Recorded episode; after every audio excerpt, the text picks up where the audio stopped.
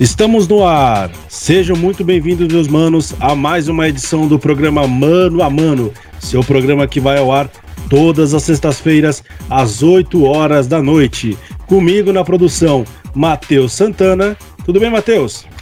Fala, Tominha. Estamos juntos para mais um episódio do podcast Mano a Mano. Sempre lembrando aí o pessoal para nos curtir, nos acompanhar nas redes sociais, se inscrevam no canal do YouTube e vamos que vamos para mais uma. E comigo também nos comentários, ele, meu amigo da bombacha, do chimarrão e do lenço vermelho no pescoço, nosso gauchinho favorito, Ulisses Trindade. Tudo bem, Ulisses? Opa, pessoal, tudo bem? Tudo certo aí para mais um programa? Tamo junto.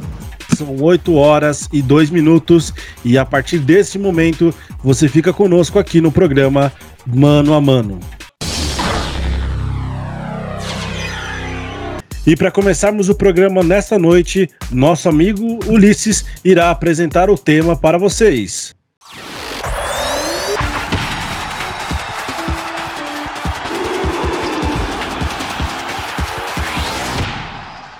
Pessoal, o tema de hoje será Brasileirão e essa bela disputa que estamos vendo entre os seis times do topo da tabela para conseguir levar a taça para casa. Será que o Inter vai manter esse ritmo de vitórias? E o São Paulo vai conseguir recuperar a boa fase de antes da eliminação para o Grêmio? O Flamengo, em ascensão, buscará os primeiros colocados? O Atlético conseguirá uma boa sequência? O Palmeiras voltará seu foco para as Copas e deixará o Brasileirão de lado? E o Grêmio conseguirá sair dessa onda de empates e manter o seu número de vitórias nos grenais? Isso e muito mais vocês acompanharão hoje no Mano a Mano. Não se esqueçam de deixar seus comentários nas nossas redes sociais, Instagram, Facebook, e também de se inscrever no nosso canal do YouTube, deixar lá o seu joinha e também de nos escutar no Spotify. E nessa rodada do Campeonato Brasileiro nós tivemos resultados incríveis, nós tivemos placares largos, onde podemos acompanhar o desempenho de diversos times que estavam uh, despontando para as melhores posições do campeonato. E aí, nosso Matheus, nosso amigo Matheus Santana irá conduzir esse debate hoje conosco sobre essa incrível rodada do Campeonato Brasileiro. Pois é, Thomas, um campeonato marcado pela aleatoriedade, né? Se é que podemos dizer assim.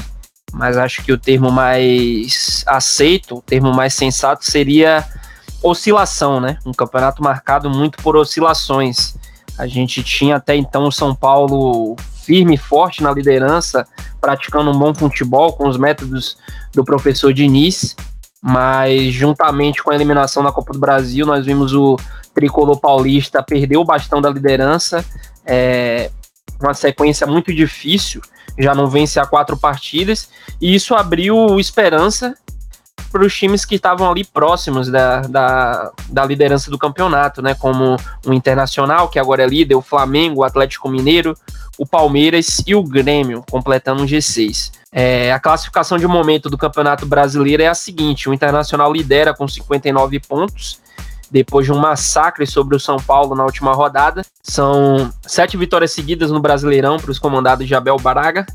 O São Paulo agora é o vice-líder com 57 pontos. Flamengo, com a vitória no confronto direto sobre o Palmeiras, é o terceiro com 55 pontos, em um jogo a menos com relação ao Inter e São Paulo. O Atlético Mineiro vem logo na quarta colocação com 54 pontos. O Palmeiras tem 51, 29 jogos.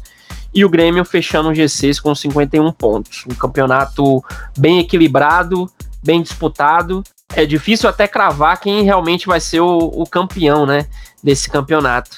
Pois é, Matheus. Observando por esses últimos resultados aí, é difícil o torcedor é, encher os olhos, criar esperança no coração e até, digamos assim, o torcedor ele tem até medo de poder dizer, olha, pintou o campeão, né? Nós vimos que o São Paulo ali, com a vantagem enorme que estava sobre o segundo colocado, acabou né, perdendo as muitas partidas, ele perdeu, empatou, né, começando ali no Campeonato Brasileiro com o Bragantino, e agora o São Paulo se torna o segundo colocado do Campeonato Brasileiro. Correndo risco, sim, se na próxima rodada não conseguiram uma vitória sobre o Curitiba e o Flamengo ganhando os seus jogos, então o Flamengo também pode passar o São Paulo. Então o São Paulo ele tá ali na corda bamba com seus resultados, precisa reencontrar o caminho da vitória. O torcedor são paulino é, sente que o time sentiu a pancada da eliminação na Copa do Brasil para o Grêmio. E desde lá então o São Paulo ele se tornou um time uh, irreconhecível. O São Paulo não parece aquele São Paulo do primeiro turno, não parece ser o campeão do primeiro turno do Campeonato Brasileiro desse ano. Vamos começar falando um pouco do Inter, o novo líder do Campeonato Brasileiro. São sete vitórias seguidas. É, o Inter só, só conquistou vitórias desde a eliminação para o Boca Juniors, nem um empate é, tá durante, dentro desse escopo, né? Somente vitórias, é uma campanha realmente magnífica, uma campanha de recuperação do tão contestado Abel Braga, né? Chegou atraindo muito ódio da imprensa, muito muito desconfiado, né? Muito desconfiado e acabou se reerguendo, né? Sabemos da qualidade do Abel, do Abel Braga, sabemos do que ele é capaz e sabemos que ele só precisava de tempo para poder aplicar suas ideias, sua filosofia de jogo e entregar um internacional competitivo. Uma curiosidade, Matheus, e aí para o torcedor colorado também, e o Ulisses com, vai concordar comigo, né? Esse fato importante. A última vez que o Inter conseguiu tantas vitórias consecutivas no Campeonato Brasileiro foi em 2005 e ainda o Internacional estava sob o comando de Abel Braga. Né? Então, o, o, torcedor colorado aí no Campeonato Brasileiro ele tem é, grandes esperanças e também consegue encontrar as, o caminho das vitórias nas mãos de, de, Abel Braga. Com certeza, Thomas. E o Abel Braga chegou né, uh, no momento em que, para muitos, foi um momento em que chegou com, com, com desconfiança. Uh, muitos torcedores tinha sido um balde de água fria, né? A saída do Cudê, porque para muitos, e, e muito se comentava na época, era que o Cudê estava fazendo a, a, boa parte do, do, do, bom resultado do Inter na, na, naquela situação do campeonato, avançando na, na, Copa do Brasil, na Libertadores, e entre os primeiros ali, na, na verdade, na primeira colocação ali do, do Campeonato Brasileiro, era porque o Cudê, muito se devia ao Cudê e o bom trabalho que ele vinha fazendo, tinha o destaque do Galhardo, mas algumas pessoas ainda diziam que o Cudê estava fazendo é, muito, né? É, muitos passava na mão dele. E quando ele sai e chega o Abel, uh, você vê comentários até dizendo que o Abel era um treinador até ultrapassado para o Inter, e ele chega e realmente o Inter acaba sentindo um pouco aquele momento, aquela transição, acaba sendo eliminado sim da Copa do Brasil e da Libertadores. E muitas pessoas estavam dizendo: olha, é isso aí, ó, é o que aconteceu. O Inter não vai mais buscar uh, algo este ano nessa temporada, né? Depois de alguns jogos, o Abel está mostrando aí o trabalho dele sendo bem feito. E, nós podemos ver uma diferença muito grande no, no, seguinte, né? Se o Thiago Galhardo se destacava muito na, com o Kudê, mas o Abel está conseguindo destacar ainda mais jogadores. Agora temos o Yuri Alberto, temos o Patrick fazendo uma excelente um, apresentação nesses últimos jogos. Nós temos as laterais dando certo, temos vários jogadores da base se destacando, então o Abel está conseguindo fazer com que vários jogadores individualmente consigam se destacar. E isso está sendo muito positivo aí para esse resultado aí, sete vitórias seguidas. Interessante, Ulisses, é que o Inter respondeu bem à troca de treinador, né? Claro, teve um início ali um pouco difícil com com Abel Braga, muito por conta do da quebra ali de, de filosofia de trabalho, né? Sempre tem aquele, aquele impacto no time, mas o Internacional logo retornou aos trilhos e tem feito uma campanha sensacional. E assim, são duas filosofias totalmente diferentes, né? O Kudê mar, muito marcado pela intensidade, bloco alto, muita marcação, exigindo muito de seus jogadores. O Abel mais pragmático, um futebol mais direto, mais vertical, bola longa. E o Alberto fazendo o pivô ali na frente, ativando os pontas. Patrick atuando de ponta tem sido uma grande surpresa, né? Do campeonato. Inclusive, o Patrick hoje é o quarto maior driblador do Brasileirão, 111 dribles realizados. Nessa função tem se dado muito bem. Então, mesmo com a troca de técnico e a quebra aí de, de estilo de jogo, de filosofia, o Inter responde bem e segue competindo. Sobre esse perfil aqui, Realmente o Internacional ele foi um time que durante esse Campeonato Brasileiro viveu diversos momentos, né? Momento de desconfiança, momento onde o time perdeu as rédeas da, do, do controle ali de estar na liderança, perdeu a liderança e agora o Internacional ele recupera a sua liderança, faltando poucas rodadas para o término do Campeonato Brasileiro. Eu particularmente não me recordo de um time que anteriormente havia sumido a liderança por um determinado tempo, como foi o Internacional no primeiro turno, e retomar no final a liderança do campeonato. Então o Inter ele, ele teve diversos altos e baixos nesse campeonato brasileiro, mas ele retomou as posições, retomou o seu local onde ele estava nesse campeonato em primeiro lugar. Os próximos três jogos do Inter. Domingo tem Grenal, né? Um jogo decisivo pro, pro Inter e pro Grêmio também, pensando em, em eventual título. Detalhe Depois... importante, hein? 11 jogos que o Internacional não vence o Grêmio. Então tem esse, esse, esse, esse ingrediente a mais nesse Grenal. Pois é, o Abelão aí tá com a grande responsabilidade em mãos, né? Logo depois enfrenta o Red Bull Bragantino e o Atlético Paranaense. São os próximos três jogos do Internacional. Ulisses, Inter ganha o Grenal domingo? Eu acho. Se eu tivesse que apostar, eu apostaria no empate. Eu acho que vai ser um, um Grenal muito bom de se assistir. Mas é uma sequência difícil aí. 11 Grenais é, não, não é fácil, né? E o Abel ressaltou bem isso na, na coletiva após a, o jogo com São Paulo, que ele fala que acompanhou os últimos Grenais. ele fala que sente que é um lado no caso, o lado do Inter é um time muito nervoso, querendo buscar um resultado, até pelos esses últimos grenais, né? E um time tranquilo, que no caso do Grêmio, né? Que, por outro lado, está muito bem nos grenais. Então ele vai tentar mudar a postura. O próprio Kudê já falava que, para ele, o, o Inter no Grenal era mais psicológico e eu acho que o Abel também sentiu isso. Ele vai tentar trabalhar em cima disso, tentar deixar um Inter mais mais tranquilo, não com essa euforia de ter que ganhar a todo custo, né? Mas é uma decisão aí para os dois times, né? O Inter querendo se alavancar ainda mais com oito vitórias seguidas aí e continuar na liderança, né? Porque pode perder caso perca. Aí o Grêmio tentando mostrar aí que também ainda está na briga pelo título. Uma coisa interessante para a gente poder observar, e aí a gente vai poder falar isso mais para frente nesse programa, é comparar o caminho dos títulos do, dos times que estão na briga uh, pelo título desse Campeonato Brasileiro. A gente tem o, o caminho que o Inter vai ter que percorrer para chegar nesse, nessa conquista. E aí a gente vai observar também durante esse campeonato o caminho que o São Paulo precisa percorrer, o caminho do Flamengo, e do Palmeiras e Atlético Mineiro. Mas olhando por esse panorama aí, o Inter ainda ele tem um caminho árduo a percorrer é, enfrentando times que estão ali na, na zona da degola, time que, times que ainda estão disputando alguma posição importante nesse campeonato. Então, realmente, o Internacional ele tem um time, ele tem um, um caminho a se percorrer bem árduo para essa conquista desse título desse campeonato brasileiro. Vamos falar um pouco do São Paulo, que depois de, de algum tempo perde a liderança, né, num jogo decisivo no Morumbi. Mais um jogo decisivo no Morumbi, que o São Paulo acaba pipocando, né, na linguagem popular. Teve o Lanús na Libertadores, na Sul-Americana, teve o Mirassol no Paulista.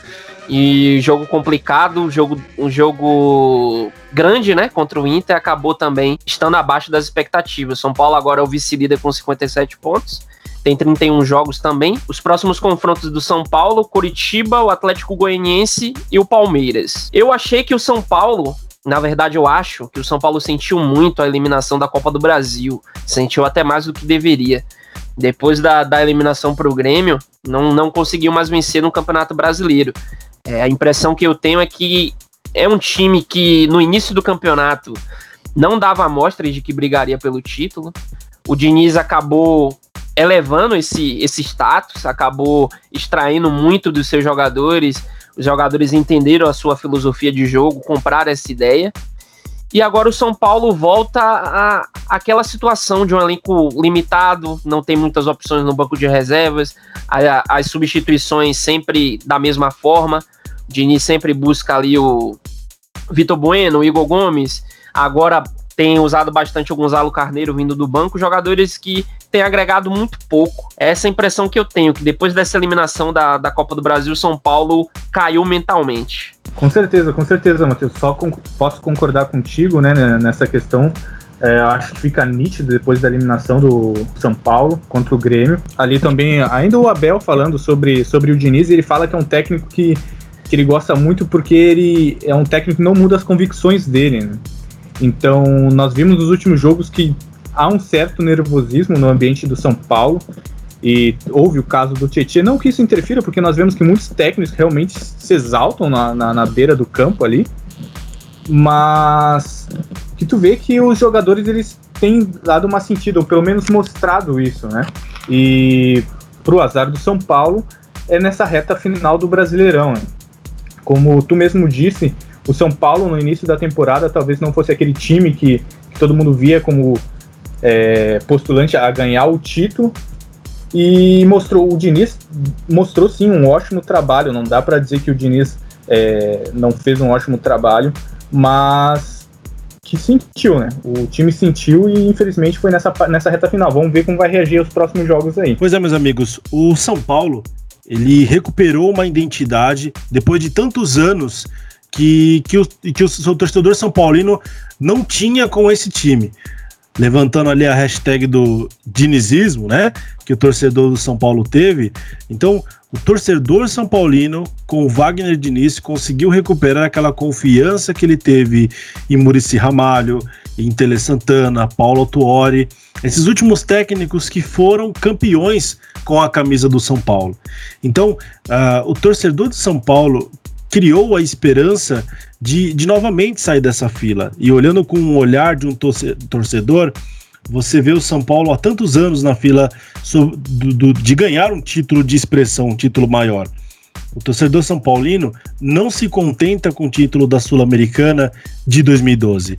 Para o torcedor, e a maioria dos torcedores são paulinos, o último título de expressão foi aquele campeonato brasileiro de 2008. E aí nós vamos ali para um, um período grande sem o São Paulo é, ter títulos. Lógico, São Paulo despontou uma boa campanha ali em 2014, no retorno do, do Cacau São Paulo, Luiz Fabiano, Alexandre Pato, mas o São Paulo ao longo dos anos vem acumulando muitas eliminações. E a gente percebe que o São Paulo ele tem muita dificuldade de se recuperar após esses resultados. O, basta a gente ver esse ano, após a eliminação para o Grêmio, que tudo bem, o Grêmio jogou atrás, a, o Renato Gaúcho até usou aquela expressão de se sair como uma mulher, mas quem se classificou, quem está na final do campeonato uh, da Copa do Brasil é o Grêmio. Então, logo isso, após, o torcedor São Paulino já estava naquela decepção e o São Paulo vai e pega o Corinthians, um clássico de expressão, o famoso majestoso, e o São Paulo vai e perde para o Corinthians. Então, para o torcedor do São Paulo, para o jogador São Paulino, houve um momento de instabilidade, tá está tendo essa troca de, de gestão no clube do São Paulo também, então o São Paulo atravessa um momento muito conturbado. E agora, o que não pode acontecer dentro do São Paulo Futebol Clube é o torcedor deixar de apoiar. O torcedor de São Paulo precisa continuar apoiando esse clube para que o São Paulo possa se recuperar retomar o caminho das vitórias, se ainda quer sonhar com o título do Campeonato Brasileiro de 2020. Caso contrário, eh, com essas, esses fatos que estão acontecendo, e se o torcedor do São Paulo ainda vier e, e, e abandonar o time, cobrar o time, usar aquela expressão do time amarelão, então realmente ali o São Paulo vai continuar nesse declínio. Então ele precisa mais do que nunca agora o apoio da torcida para se recuperar e encontrar o caminho das vitórias. Em terceiro lugar, nós temos o Flamengo de Rogério Ceni, muito contestado pela torcida, muitos pedindo a sua saída. A torcida do Flamengo aí tem conformado com a queda de rendimento com relação ao ano passado, onde a equipe foi dominante no cenário brasileiro e sul-americano, mas o Flamengo tá chegando. São duas vitórias seguidas, vencendo na última partida o Palmeiras, um confronto direto. Por 2 a 0, um, um resultado expressivo né? Levando em consideração a grandeza desse confronto, né? O Palmeiras uh, vindo de uma vitória de 4 a 0 sobre o Corinthians. Então, é realmente uma expressão muito grande que o, que o Flamengo conseguiu colocar sobre se recuperando aí. Os próximos jogos do Flamengo Pega o Atlético Paranaense o Grêmio, mais um confronto direto, se é que podemos dizer assim, e o esporte. É, são confrontos é, nivelados. Acredito que, analisando de uma forma superficial, o, o Flamengo tem um, uma tabela acessível aí, um, confrontos acessíveis, assim como o São Paulo. Um detalhe importante, Matheus: os próximos três jogos do Flamengo são todos fora de casa. Ele pega o Atlético Paranaense na Arena da Baixada, o Grêmio na Arena do Grêmio e o Sport em Recife. Então o Flamengo aí tem três jogos fora de casa. Pois é, é essa pandemia, o fator casa deixou um pouco a desejar, mas são confrontos fora, né? Que, que vai exigir uma viagem mais longa do time e tudo mais. É, Rogério Ceni tem tentado trazer a intensidade de Jorge Jesus ao time, né? Tem conversado muito com o elenco para poder trazer de volta essa intensidade, essa garra. Mas eu vejo que o Flamengo tem essas dificuldades ainda, apesar das duas vitórias seguidas. É, o Ceni tem buscado soluções ali. No, na penúltima partida, tô com a Rascaíta centralizado ali na frente, formando quase que uma dupla de atacantes ali, né? Um, junto com o Gabigol. Nessa última partida contra o Palmeiras, ele atuou com o Ilharão na zaga. Então, ele tá tentando promover um, um repertório tático dentro das partidas e tá tentando mudar essa situação do Flamengo. O, o Ceni que, que tem que fazer exatamente isso, né? Ele, ele tem que. Porque o Flamengo é, é, Todo mundo concorda, né? Tenho certeza que começou o, o, Brasileirão e tanto nos outros títulos como favorito, né? Pelo elenco que tem. E sabemos por tudo que o Flamengo passou aí, teve queda de, de técnico. E o CN tá aí com, com a, em cima de uma cadeira balançando, né? O que, que vai ser do Rogério Senna, o que, que vai ser do Flamengo, e ele conseguiu agora duas vitórias seguidas, né? Mas eu acho que o Flamengo ainda sente muito é, pelos seus jogadores individuais. Se nós formos pensar que ano passado, uh, na equipe do Flamengo, ela termina com. No, nos top 5 goleadores do Brasileirão, nós temos três jogadores do Flamengo: Gabigol, Bruno Henrique e, e a Rascaeta, e até o momento nós não temos nenhum. Né? Tu vê que tá pesando bastante essa questão do, da, dos jogadores no, no, no, seu individual e lógico do coletivo, né? Tanto é que o Ceni tá aí tendo que se desdobrar para achar uma maneira do, do Flamengo rodar bem, mas parece que tá, tá, tá melhorando e esse jogo é, contra o Grêmio, que é o jogo que ele tem a menos, pode colocar ele aí na segunda colocação e botar ele aí como um postulante a, a, um dos favoritos aí pro título, né? Vamos ver o que vai acontecer. O time do Flamengo é um time que ano passado a gente se surpreendeu com a maneira que o Flamengo jogou, tendo peças uh, encaixadas, um, uma transição incrível entre o meio-campo ali com Everton Ribeiro e Diego uh, abastecendo o, o, trio do Flamengo, né? Abastecendo o Gabigol ali, Bruno Henrique, Arrascaeta também, Vitinho ali uh, entrando no, nos jogos do Flamengo. Mas esse ano nós percebemos que a individualidade do time do Flamengo, uh, esse, esse, essa potência dos jogadores individuais, tem feito uma diferença incrível, né? O Flamengo ele tem jogos grandes aí pela frente, vai pegar alguns jogos complicados aí, destaque aí para Corinthians e Flamengo, o jogo será no Rio, e, e também Flamengo e Vasco aí, Vasco brigando para não ser rebaixado. E um detalhe muito importante é que na última rodada do campeonato, o Flamengo tem um confronto, dependendo da situação que estiver por aí, na última rodada uh, nós teremos um, um, Flamengo e São Paulo. Né? Então nós temos aí uh, jogos uh, puxados. Outro detalhe importante que não pode passar despercebido vai ser Flamengo e Internacional e São Paulo e Flamengo na última rodada. Então, nas duas últimas rodadas desse campeonato, nós temos ali três que estão na, na, parte de cima, os três primeiros, né? Na parte de cima do nosso campeonato, nós temos esses, esses times brigando entre si. Então, meus amigos, preparem o, coração, preparem aí a, a, as suas gargantas aí, porque essas duas últimas rodadas aí do Campeonato Brasileiro, principalmente para torcedores de São Paulo, Internacional e Flamengo, essas rodadas serão, digamos, de maneira mais quente, um negócio mais animado. E vai ser aquele jogo de, de seis pontos, né?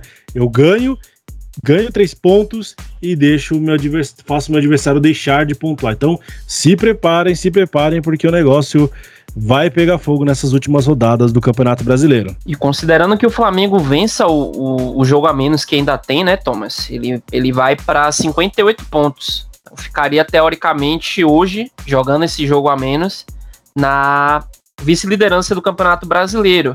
É muito difícil a gente poder des descartar o Flamengo nessa situação do campeonato, principalmente pela má fase do, do time de Rogério Ceni, olhando de uma forma macro, porque o Flamengo tem jogadores importantíssimos, tem jogadores qualificados que qualquer momento pode voltar a render o que rendia no passado. Então, é, a gente tem que colocar o Flamengo na briga, sim, por conta desse jogo a menos e pelo elenco que tem. E as próximas rodadas vão dizer muito aí sobre essa melhora ou não do Flamengo.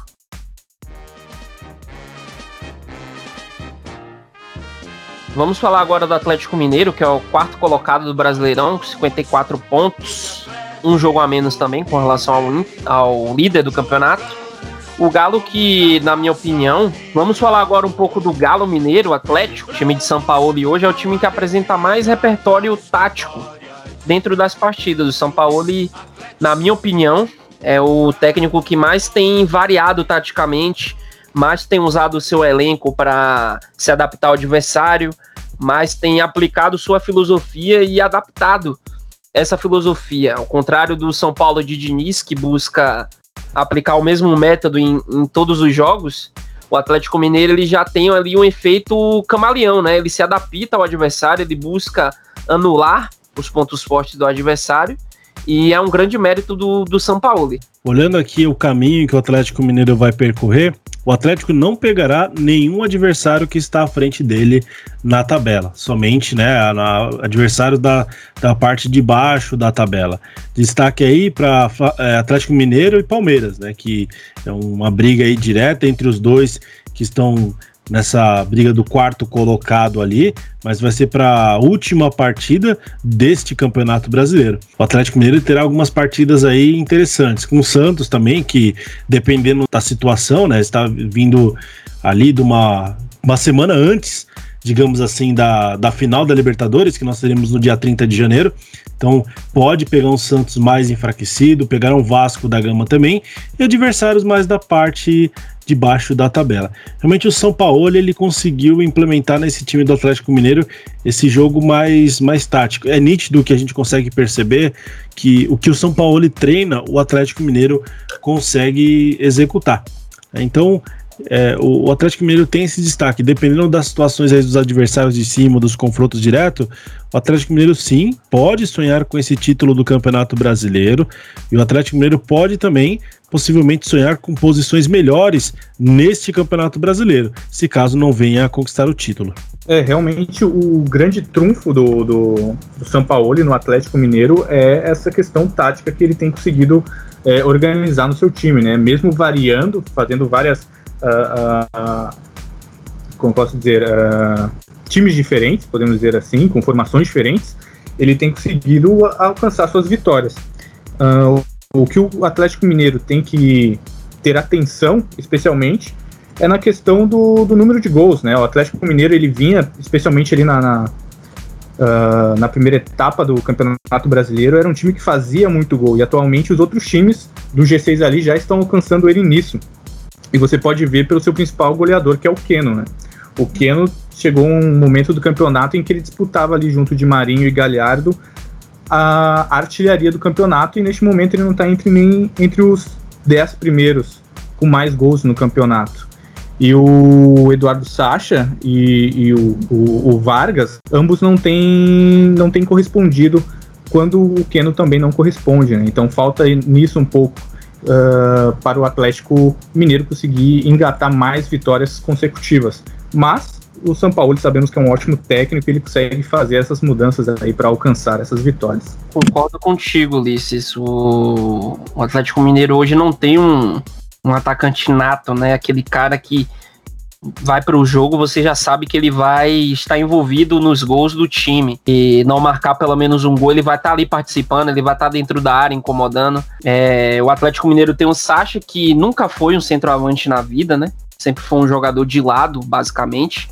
E trouxe o Eduardo Vargas, que também nunca foi um artilheiro, né? Apesar de, de já ter jogado centralizado, ter, ter tido há, há algum tempo atrás uma grande campanha com com a Universidade do Chile, ele nunca foi um centroavante que lhe entrega aí 20 gols por temporada, 20, 25 gols.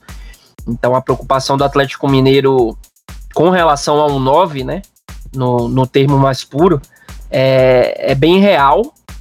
E mesmo com as adaptações do, do Sampaoli, quando o Keno ele não, não participa ativamente da partida, o, o Galo sofre para poder finalizar, concretizar essas oportunidades e acaba sendo prejudicado na, em suas partidas. Vamos falar um pouco agora do Verdão, do Palmeiras, 51 pontos. Bem verdade que perdeu um, um, jogo decisivo contra o Flamengo, mas sabemos que ainda tem muito campeonato, que o Palmeiras, apesar de estar disputando aí duas frentes, né, duas finais, uma da Libertadores e outra da Copa do Brasil, eu acredito que enquanto tiver chances, o Abel Ferreira ele vai buscar também essa, essa oportunidade no Campeonato Brasileiro, até para garantir também a vaga direta para a Libertadores via Campeonato Brasileiro. Pois é, Matheus. O caminho pela frente do Palmeiras aí não é tão complicado com seus adversários. Nas próximas rodadas que vem pela frente, o Palmeiras vai pegar a maioria dos times que tão, estão realmente no último terço uh, da tabela destacando aí, o Palmeiras pegará três times que se encontram atualmente na zona de rebaixamento. Pegará o Curitiba, o Botafogo e o Vasco da Gama. Então, o Palmeiras tecnicamente tem um caminho mais fácil, mas também terá o clássico contra o São Paulo. Então o Palmeiras ele, ele tem essa possibilidade, tem confrontos tecnicamente mais fáceis ali, mas em contrapartida também, o Flamengo ele tem, o, o, Palmeiras tem essas duas competições que vai se exigir o máximo do seu time, tendo ali, digamos, três decisões, né? Uma vez que agora a final da Libertadores é somente disputada em um jogo. E também não terá necessidade de fazer uma grande viagem também, né? Já que a final da Libertadores Uh, é, é, única e será no, no, em um único país, obviamente, mas será no, no, Maracanã. Então, o Palmeiras ele não vai precisar fazer aquela viagem como foi ano passado, que o Flamengo teve que ir uh, lá para o Peru para disputar a final da Libertadores. Então, poupa-se nessa parte. Mas aí também o Palmeiras ele vai ter uh, os jogos contra o Grêmio. O primeiro jogo sendo lá e o jogo da volta sendo aqui em São Paulo. Então, dependendo da combinação de resultados aí e como o Flamengo, o Palmeiras se desempenhar durante esses jogos, com esses times, principalmente que estão na parte da, da tabela, quem sabe, Palmeiras pode sonhar com esse título do Campeonato Brasileiro de 2020 também. Realmente, o, o Palmeiras tem feito um ótimo trabalho, um belo trabalho. Uh, na minha opinião, atualmente o melhor trabalho no Brasileirão. Não digo no Brasileirão, mas no conjunto todo, né? Palmeiras é, é um time que aí está nas duas finais, como bem sabemos, mas não que seja algo regrado, né? Nós vemos a exceção aí do Flamengo no passado, mas normalmente os times que estão em final, finais de Copa, eles meio que deixam o Brasileirão de lado. E o Palmeiras está na final, na final de duas Copas e ainda tu vê que é um time que não está desistindo aí do Brasileirão. É um time que tem brigado bastante. E como o Thomas bem disse, os próximos jogos do Palmeiras, na teoria, são, com, são jogos mais fáceis e o Palmeiras tem qualidade aí até no, no, no grupo reserva e na, na base dele para conseguir alcançar aí os seus pontos quem sabe aí colar na liderança. Eu acho que o Palmeiras é um dos favoritos aí postulantes para ganhar esse título. Ou pois para é. brigar por ele, né? O Palmeiras realmente ele está numa ascensão muito grande nos, nos, resultados. O Palmeiras ele encontrou os caminhos da vitória, não só os caminhos da vitória, mas vitórias expressivas. O Palmeiras ele pouco sofre uh, em jogos assim. Um detalhe muito importante, e eu consigo observar isso no, no, no, jogo do Palmeiras, as táticas que o Abel Ferreira tem usado. Palmeiras, quando é um time agredido, ele tem uma certa dificuldade de encontrar as vitórias.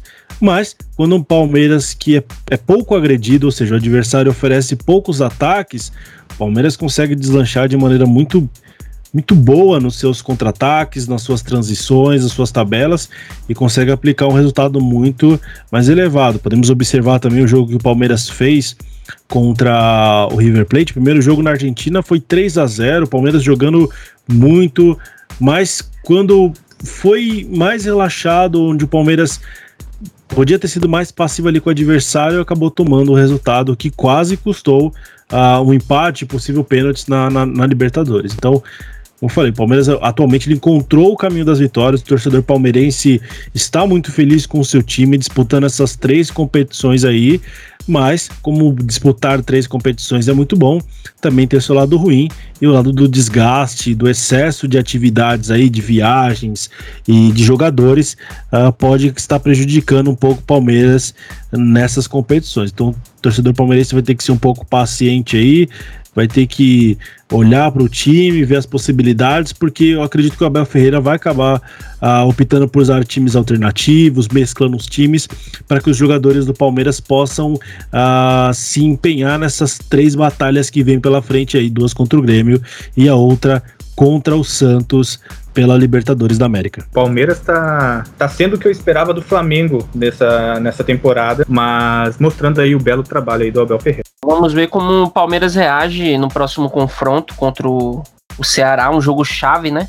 Se quiser continuar buscando o título do Campeonato Brasileiro, dia 24, Ceará e Palmeiras. Fechando o G6, temos o Grêmio com 51 pontos em 30 jogos, uma sequência recente de três empates e duas vitórias. O Grêmio que empatou na última partida contra o Atlético Mineiro. E tem como próximos confrontos o Grande Grenal, no dia 24, e Flamengo e Corinthians. Confrontos dificílimos para o Grêmio. Se Renato quiser continuar sonhando ainda com o título do Brasileirão, o Grêmio vai ter que mostrar futebol mais consistente do que vem mostrando, né? Realmente o time do Grêmio aí, olhando pela tabela, poderia estar numa posição muito melhor do que se encontra hoje. Vindo de, de vindo de três empates, hoje o Grêmio poderia estar sonhando é, com a primeira colocação. Poderia estar juntamente ali na pontuação com, o Flamengo, Internacional, diria até mesmo com o São Paulo e Internacional. O Grêmio poderia estar brigando ali. Mas aí, por causa devido a esses empates, o, Flamengo, o Grêmio se encontra atualmente na, na sexta posição. Dizer que o Renato Gaúcho não tem colocado o Grêmio para frente seria uma hipocrisia nossa, porque ele nunca prioriza uma competição, digamos, e esquece totalmente da outra. Mas eu acredito também que isso seja reflexo da, das últimas partidas que o Grêmio ele tem enfrentado. Acho que esses tropeços aí no Campeonato Brasileiro de empatar a partidas como foi a do Grêmio do Atlético Mineiro, que, que foi resolvido em detalhes ali, acontece. Mas numa hora como essa no Campeonato que a gente se encontra, onde está o jogo, olha, até o sexto colocado com a possibilidade de ser campeão, não, não cabe empatar num jogo agora. Time que quer ser campeão numa, numa rodada como está agora, não pode empatar. A diferença de dois, três pontos, um ponto. É, é, pode custar o título, pode custar uma vaga na Libertadores, pode fazer uma diferença incrível principalmente nesse Campeonato Brasileiro de 2020, que a gente vive um campeonato de maneira atípica, né? A gente vive essa questão sobre, sobre a pandemia, a gente não está tendo oportunidade de ter o Campeonato Brasileiro com as torcidas. Então tem sido um campeonato atípico, um campeonato com muito menos pontos do que os campeonatos anteriores, que tivemos Flamengo ali sendo campeão com 90 pontos, Corinthians em 2015 com 81 pontos, uh, pontuações altas, esse ano, uh, pelo, pelo que o andar do campeonato, nós teremos um, um campeão com muito menos pontos do que tiveram os campeões nos anos anteriores. Uma curiosidade é que o Grêmio é a equipe que menos perdeu no Campeonato Brasileiro, né? Tem apenas três derrotas é, em comparação com o restante do G6. O Palmeiras perdeu sete, o Atlético Mineiro perdeu oito, o Flamengo perdeu sete, São Paulo perdeu seis e o Inter perdeu seis. Então, é algo interessante, né? O Grêmio do Renato empata bastante, são 15 empates, acaba por dar prioridade a outras competições, né, as copas, como torcedor do Grêmio é apaixonado pelas Copas e o Renato também, acaba mesclando o time no Campeonato Brasileiro e perdendo a oportunidade de pontuar e brigar lá em cima na, na ponta da tabela. Pois é, é se nós formos ver uh, com relação aos outros times do, do G6, nenhum outro time uh, chega a ter nem 10 empates, né? Então o Grêmio é um time que vem empatando bastante e nós vemos como isso prejudica o time com, com relação a alguns poucos pontos, né? Porque se tu for ver, se, se desses 15 empates o Grêmio tivesse é, ganho 3 desses aí, ele estaria ali brigando pelo primeiro colocação. Né? Mas temos um Grenal aí fim de semana e creio que se o Grêmio ganha esse Grenal, a, a visão sobre o Grêmio já vai ser outra. Né? Mas o Grêmio usou, utilizou muitas reservas durante o Campeonato Brasileiro, devido a isso que nós temos a fama aqui no Sul, né? Que o Renato ele prioriza bastante a, as Copas e nós estamos vendo isso aí com o Grêmio na final da Copa do Brasil, né? Então, resultado e que ele procura entregar e está entregando e bem. Muito bem, e agora para introduzir um pouco de humor e descontração em nosso programa, estreamos hoje o quadro do Senhor Juvenal, o torcedor filosofal. E agora, Poesias da Arquibancada, o culto torcedor, por Juvenal, o torcedor filosofal. As controvérsias do São Paulo. O São Paulo, na tentativa de voltar ser um time vencedor, como sempre foi, fez várias tentativas, trazendo vários treinadores de ponta. Decepcionado com o trabalho de todos eles, desejou apostar agora em um treinador caseiro mais simples, porém que fizesse milagres. Não é o que o São Diniz começou a fazer? Tirou o clube de um início de temporada pouco promissor, eliminado precocemente do campeonato estadual pelo clube ainda pouco conhecido, o São Paulo se tornou líder absoluto do Campeonato Brasileiro e ainda favorito da Copa do Brasil. Já se ouvia seus torcedores dizerem: Diniz milagroso? Coisa nenhuma, ele é técnico e estrategista. Encaixou o bom time do São Paulo. Mas o que aconteceu com o bom time do São Paulo? e o treinador, o São Paulo não só foi eliminado da Copa do Brasil, mas também conseguiu perder uma liderança gordurosa, sendo goleado na última partida. Olha, ainda fico com o Sandiniz, porque nem todo dia é dia de santo, mas sim de jogar futebol.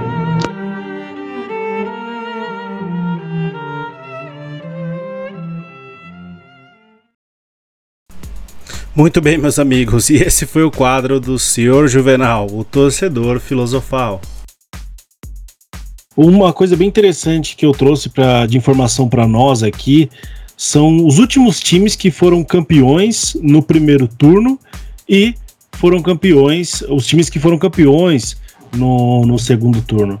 Se esse ano outro time que não seja o São Paulo for campeão, uh, campeão brasileiro, o São Paulo vai entrar para um seleto grupo de times que foram campeões no primeiro turno, mas acabaram não se consagrando campeões no, no segundo turno. Então a gente tem alguns times que acabaram ali durante o, o, turno ali acabaram tropeçando, né?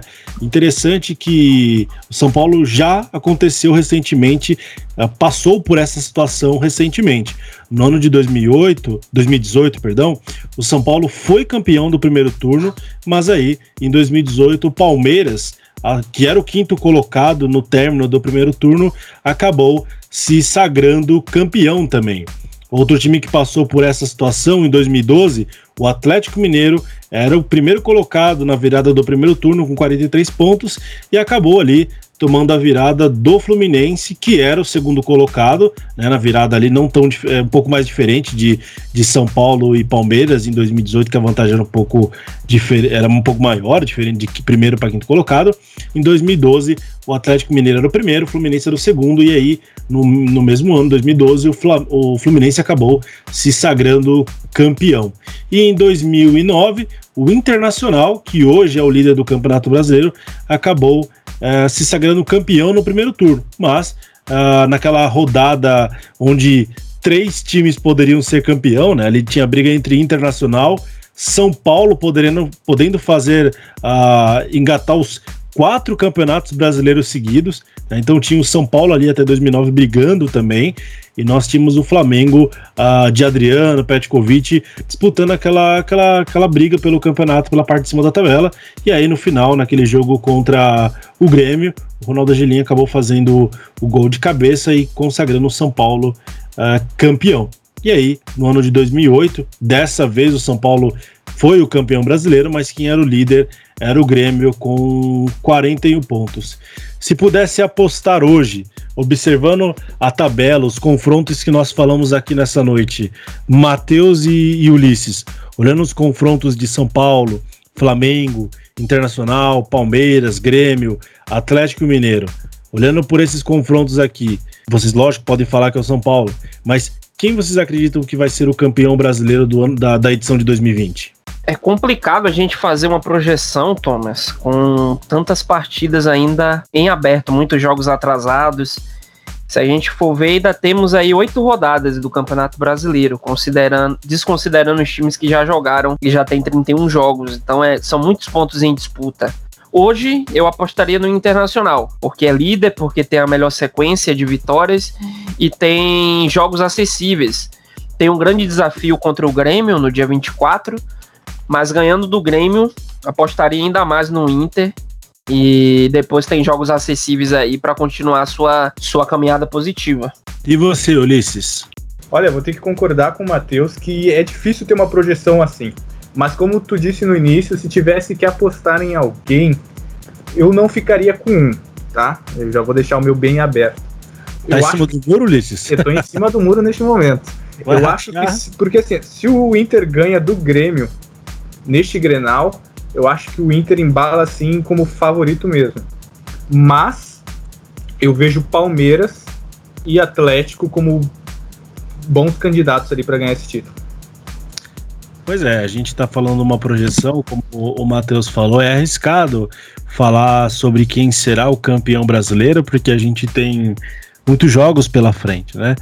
Lógico que no começo, quando eu falei sobre a pergunta, olhando os confrontos que vem pela frente, que time será o campeão. Né? Se a gente olhar pela, pela lógica, ali o Palmeiras ele tem tecnicamente um caminho mais leve dentro do Campeonato Brasileiro, mas tem os fatores externos. Eu, eu vou de Internacional. Eu acredito que o Internacional, se ganhar do Grêmio, é um trampolim para o título. A moral vai lá em cima, vai ter vencido o seu principal rival uh, em, Porto, em Porto Alegre, vai colocar uma moral muito grande para esse grupo de jogadores, e aí acredito que o Inter ele, ele deslancha, né? O Internacional que não conquista um campeonato brasileiro há muitos anos, né? Muitos anos o Internacional não conquista o brasileiro. E quem sabe esse grupo é que vai tirar o Inter da, da fila. O tricampeão brasileiro internacional, tendo as suas conquistas na década de 70.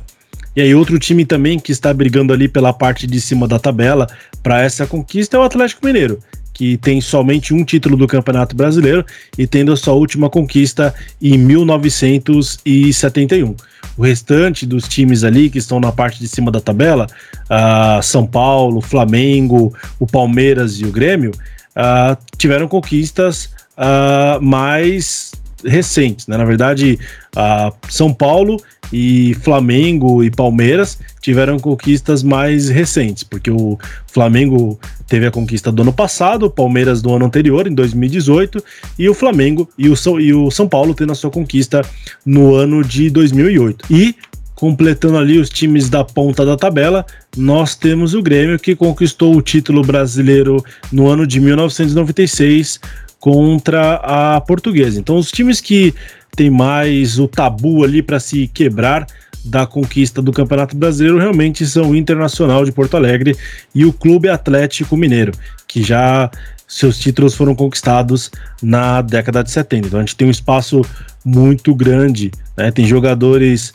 tem, que estão no, no, nos elencos, né? Que se duvidar, os pais nem eram nascidos nas últimas conquistas desses dois times aí. Então, são times que precisam conquistar, são times de grande expressão na, no Campeonato Brasileiro, são times que despontam foram campeões de conquistas importantes, como a Libertadores da América, o Atlético Mineiro sendo em 2013, a última conquista do Internacional em 2010, mas é, o Campeonato Brasileiro é um campeonato de extrema importância e expressão uh, para esses times e são times que precisam dessa conquista. O torcedor São Paulino também veja que tanto cobra essa, esse título do, do São Paulo, tendo ele sua última conquista em 2008, ainda nas mãos de Murici Ramalho.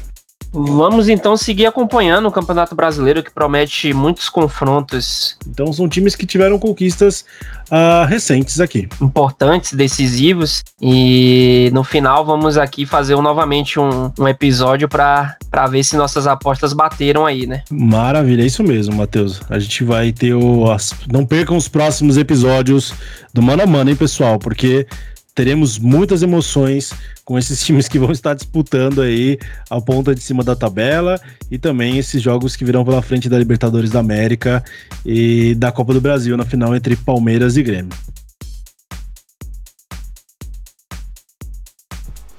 E agora, para passar para o último ponto do nosso programa, nós daremos entrada no nosso quadro Jogou Aonde, que é um quadro onde tem surgido muitos pedidos de torcedores por todo o nosso país, de jogadores que deixaram uma saudade ou saber um pouco mais de sua história. Então, com vocês agora, o nosso quadro Jogou Aonde.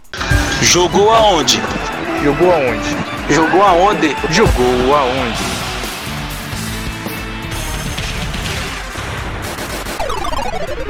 Muito bem, agora que o todo-poderoso Colorado assumiu a ponta da tabela, nada mais do que justo de fazer o nosso Jogou Aonde com um dos jogadores que foi símbolo da história do Internacional.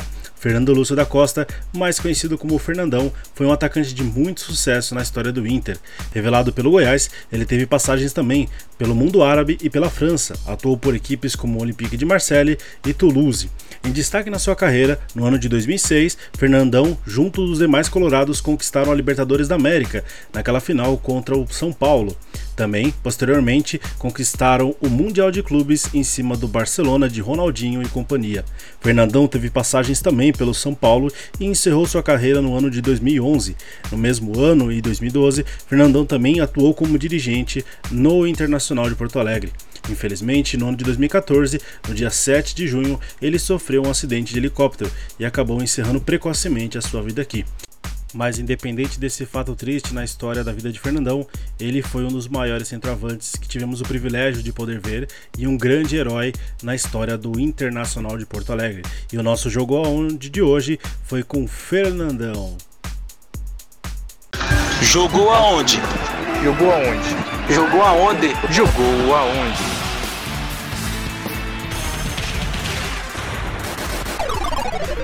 Muito bem, meus amigos, chegamos a mais uma final de edição do programa Mano a Mano. Foi um prazer enorme ter vocês aqui conosco. Gostaria que vocês pudessem continuar seguindo as nossas redes sociais, Mano a Mano Podcast, tanto no Facebook quanto no Instagram, que vocês possam assinar ali nossa playlist no, no Spotify, ouçam novamente nossos programas que saíram dos top 5 dribladores do Campeonato Brasileiro e também a uh, da Premier League que nós fizemos. Então, inscreva-se no nosso, no nosso canal do YouTube, não esqueçam de ativar o sininho para que vocês possam sempre estar recebendo as, as notificações quando nós postarmos conteúdo novo. Em breve nós vamos estar fazendo programas uh, com imagem para que vocês possam estar conhecendo também o Matheus, possam estar conhecendo o Ulisses.